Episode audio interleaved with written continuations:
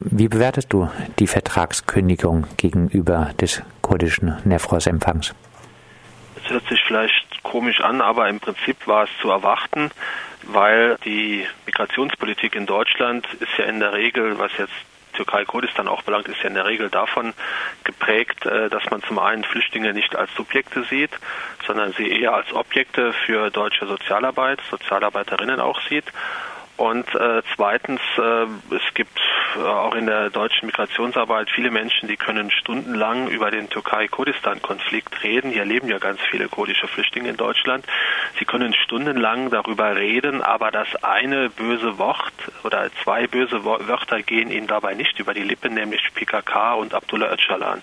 Und als saarländischer Flüchtlingsrat, wo ich auch im Vorstand mitarbeite und als Aktion Dritte Welt sah, ähm, vertreten wir halt die Auffassung, dass es in der Türkei-Kurdistan-Frage nur dann eine politische Lösung geben kann, wenn man mit der PKK redet, wenn man mit Abdullah Öcalan redet. Und äh, man muss dazu sagen, dass die PKK ja auch in Deutschland seit 1993 das ist schon sehr, sehr lange her, seit November 1993 verboten ist, sprich sehr viele kurdische Aktivitäten, Aktivitäten von türkischen Kurden äh, fallen immer mal wieder unter das PKK-Verbot und wir gehen davon aus, dass hier auch äh, andere, ich sag mal, polizeiliche Kräfte mit Regie geführt haben bei dieser Veranstaltung und im Hintergrund mitgewirkt haben. Was gab es jetzt für Reaktionen auf die Absage in Saarbrücken? Na, die kurdische Seite ist natürlich sehr empört, was ich auch absolut verstehen kann. Im Grunde genommen zeigt hier, man muss dazu wissen, es gibt in, im, im Saarbrücker Stadtrat eine rot-rot-grüne Koalition mit einer SPD-Oberbürgermeisterin.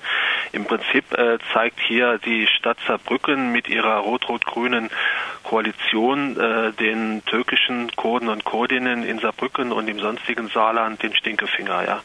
Die sind extrem verletzt, weil die Kurden bekommen ja auch mit, äh, was in ihrer zum Teil dann eben in ihrer Heimat in der Türkei, in Ankara unter anderem passiert, dass ihre Partei verboten werden soll, dass ihre Abgeordneten aus dem Parlament entfernt werden, dass sie festgenommen, verhaftet werden, dass sie in, äh, ins Gefängnis kommen etc.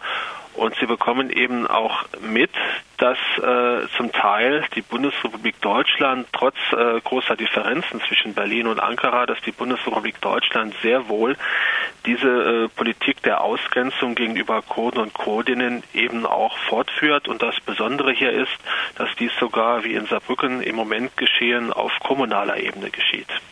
Diese Absage des Nevros-Festes in Saarbrücken, muss man diese nicht, aber vielleicht auch unter dem Hintergrund der Absagen gegenüber Auftritten von türkischen Ministern sehen? Sind die Behörden gerade nicht fast gezwungen, so vorzugehen, um nicht in den Verdacht zu geraten, die, die man mag, anders zu behandeln als äh, die andere Seite?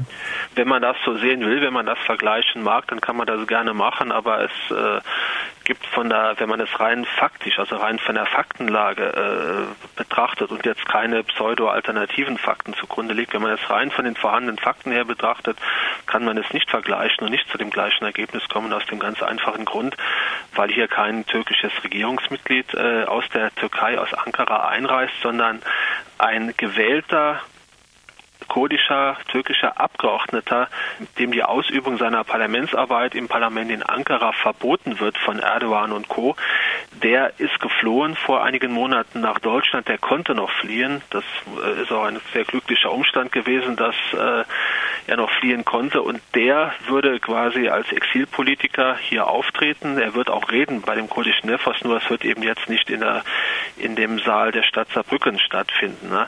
Und wie gesagt, es ist eine extreme Brüskierung der kurdischen Gemeinschaft, der kurdischen Community im Saarland, die hier von Seiten der Stadt Saarbrücken und man muss sagen von Rot-Rot-Grün betrieben wird.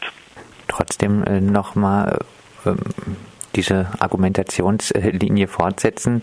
In Hamburg wurde der Auftritt des türkischen Außenministers mit dem Verweis auf den Brandschutz untersagt. Im badischen Gaggenau wurde der Auftritt des türkischen Justizministers, um für die Einführung des diktatorischen Präsidialsystems zu werben, ebenfalls verboten mit der versammlungsrechtlich äußerst fragwürdigen Begründung, die Stadt rechne mit einem großen Besucherandrang, die Parkplätze und Zufahrten würden nicht ausreichen Muss man nicht sagen, wenn man gegen die Einschränkung der Versammlungsfreiheit für die anti-emanzipatorischen Kräfte nicht vorgeht, dann trifft die Einschränkung der Versammlungsfreiheit, wie jetzt auch in Saarbrücken, letztlich auch dann die emanzipatorischeren Kräfte? Nein, das kann man so überhaupt nicht sehen. Zum einen ist die äh, kurdische Partei, die kurdische Demokratische Partei der Völker HDP im Prinzip ein politisches Angebot in der Türkei, das weit, weit über den Türkei-Kurdistan-Konflikt hinaus äh, steht für Demokratie, für Feminismus und für Säkularismus. Das ist zum einen. Und zum zweiten gab es, äh, es gab ja schon einen Vertrag hier in Saarbrücken mit der kurdischen Gemeinde, mit dem kurdischen Gesellschaftszentrum, um dieses Fest wieder durchzuführen. Und es gab auch diverse Gespräche. Zum einen richtet sich ähm, diese, diese Nefros-Feierlichkeit in Saarbrücken, die ja bereits zweimal im Rathaus-Festsaal stattgefunden hat, nicht an die kurdische Gemeinschaft, die feiern anderweitig, sondern es ist ein Kommunikations- und Dialogangebot an die deutsche Zivilgesellschaft, auch an deutsche Parteien, die auch in den letzten Jahren zahlreich daran teilgenommen haben. Und zweitens äh, wurde in den Vorgesprächen ähm, in Saarbrücken äh, durchaus auch, äh, wie soll ich sagen, Klartext geredet von Seiten der Stadt. Äh, und zwar wurde dort erwähnt, äh, dass es sehr wohl äh, hier weniger um die HDP, sondern auch um äh, das um mein Grußwort ging vom letzten Jahr, was ich im, äh, im vergangenen Jahr im März gehalten habe bei diesem Nefros Empfang äh, für den saarländischen Flüchtlingsrat und für die Aktion Dritte Welt sah. Und ich habe mich in diesem Grußwort dafür ausgesprochen, dass man den Türkei-Kurdistan-Konflikt politisch löst, sprich unter Einbeziehung der PKK, unter Einbeziehung von Abdullah Öcalan.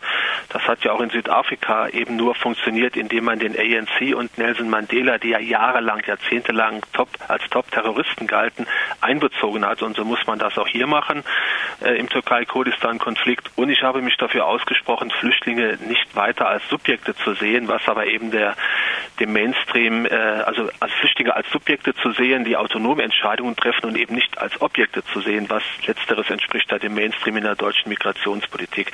Und das sind, äh, da hat es schon gehakt bei der Raumvergabe und letzten Endes war dann die Anwesenheit eines HDP-Abgeordneten auch nur noch äh, der letzte Tropfen, der das fast zum Überlaufen brachte.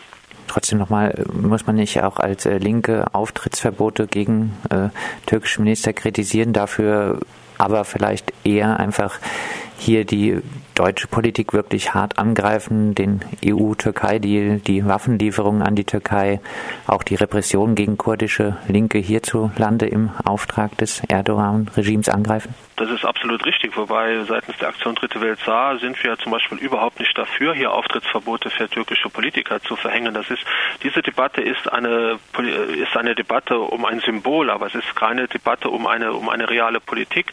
Sehen Sie mal äh, die äh, Bundesrepublik Deutschland, sowohl die Bundesregierung wie auch, äh, wie auch zahlreiche Länderregierungen haben seit Jahren überhaupt kein Problem mit der türkischen Religionsbehörde oder mit der muslimischen Gemeinschaft DITIB zusammenzuarbeiten, die eins zu eins von Ankara gesteuert wird. DITIB ist mittlerweile, ich glaube, in elf oder zwölf Bundesländern in verschiedenen Varianten am Religionsunterricht beteiligt. Ne? Deutsche Behörden seitens der Bundesregierung, seitens aber auch der Länder haben überhaupt kein Problem damit, das sogenannte PKK Verbot immer weiter oder jeden Tag zu exekutieren, ist jeden Tag durchzuführen. Während wir jetzt gerade dieses Interview führen, sind mehrere tausend deutsche Polizisten, Polizistinnen damit beschäftigt, dieses PKK-Verbot gegen mehrere, gegenüber mehreren hunderttausend Kurden und Kurdinnen durchzusetzen. Das PKK-Verbot ist ja nicht nur ein Textbaustein, sondern greift gravierend in den Alltag von Kurden und Kurdinnen ein. Kinder haben Angst, dass Papa oder Mama wieder festgenommen werden, dass die Polizei wiederkommt und so weiter. Das findet seit Jahrzehnten statt. Das ist ein Teil deutscher Türkei-Kurdistan-Politik. Und da sind wir der Meinung, äh, da muss man raus aus dieser Linie, aus äh, dieser Negativzuschreibung gegenüber Kurden.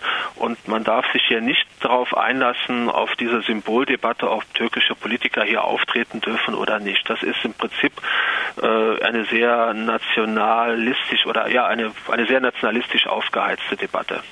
Abschließend nochmal zusammengefasst, ähm, wie geht man hier als äh, deutsche Linke am besten gemeinsam mit ähm, den kurdischen Menschen um, um äh, gegen das Präsidialsystem zu kämpfen, um für äh, Freiheit für Kurdinnen zu demonstrieren? Das Wichtigste ist sicherlich, dass man kühlen Kopf bewahrt und dem türkischen Nationalismus keinen kurdischen oder keinen deutschen Nationalismus entgegensetzt. Also insofern sind wir eben auch dafür oder haben keine Probleme damit, wenn türkische Politiker hier auftreten.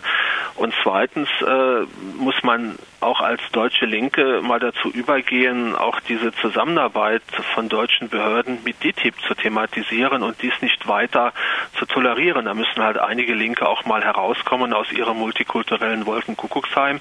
Und drittens äh, muss man eine klare Kante zeigen, eine klare Ansage machen, dass dieses PKK-Verbot vom Tisch muss. Es wird keinerlei politische Lösung geben in diesem Konflikt, solange dieses PKK-Verbot auch in Deutschland auf der Tagesordnung steht und mehrere hunderttausend Kurden und Kurdinnen Tag für Tag hindert, sich in dieser Gesellschaft partizipativ einzubringen. PKK-Verbot kippen und nicht wie jetzt äh, noch weitere Symbole, noch weitere Öcalan-Fahnen verbieten. Soweit Roland Röder von der Aktion Dritte Welt sah. Mit ihm sprachen wir anlässlich des Verbotes des Nevros-Empfangs im Saarbrücker Rathaus.